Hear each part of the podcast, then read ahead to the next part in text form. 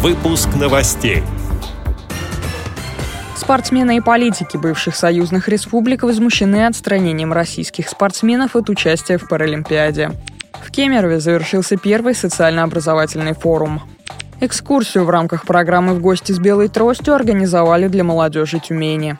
В Новосибирской области незрячая девушка с проблемами опорно-двигательного аппарата устроилась педагогом в школу. Далее об этом подробнее в студии Дарья Ефремова. Здравствуйте.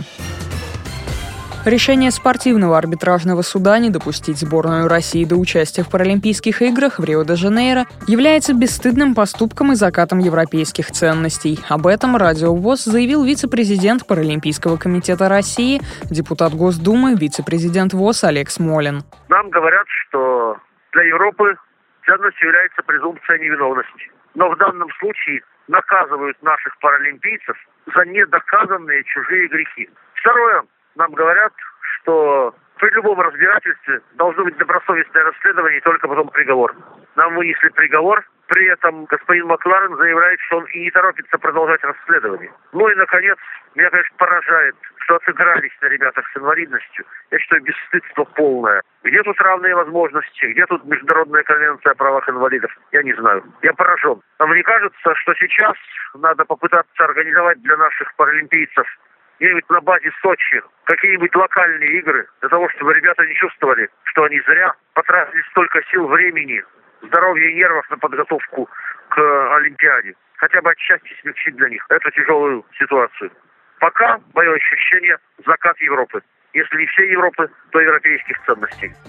Полную версию интервью с Олегом Смолиным слушайте на Радио ВОЗ в программе «Личное мнение».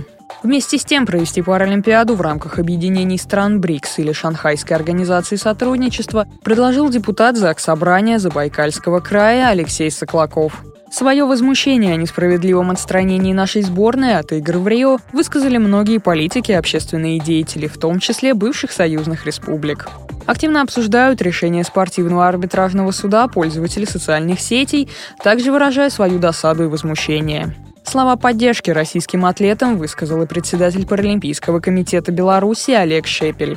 На открытии Паралимпиады белорусские спортсмены в Рио-де-Жанейро обещали держать не только белорусские, но и российские флаги. В пресс-службе Международного паралимпийского комитета быстро отреагировали на это, заявив, что если белорусские спортсмены понесут российские флаги, то это будет рассматриваться как политический протест. Паралимпийские игры пройдут в Рио-де-Жанейро с 7 по 18 сентября. Решение о недопуске российских паралимпийцев было вынесено во вторник, 23 августа.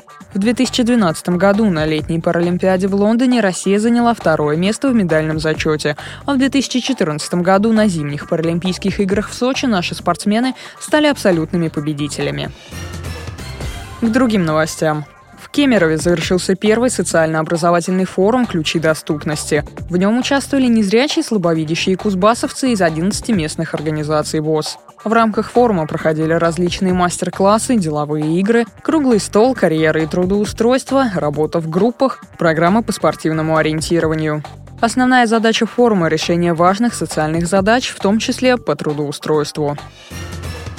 В Тюменской областной специальной библиотеке для слепых реализуется литературно-краеведческая программа «В гости с белой тростью», в рамках которой для читателей проводятся экскурсии в другие библиотеки города. На этот раз активистов молодежной организации слепых и слабовидящих Тюмени принимала городская юношеская библиотека, ставшая информационно-библиотечным центром. Гостям рассказали о направлениях работы, встречах с интересными людьми, о студии разговорного английского языка, о театре-студии «Лаборатория перемены» и о многом другом. Здесь Здесь собрана богатая коллекция книг по фотоискусству, а также изданий на иностранных языках.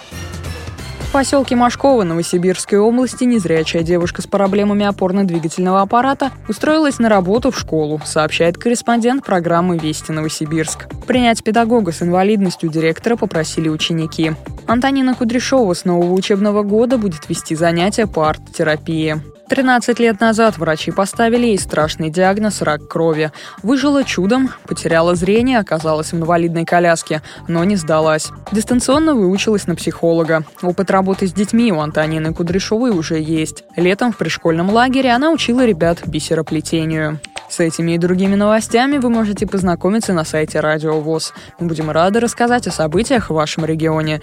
Пишите нам по адресу новости собака ру. Всего доброго и до встречи.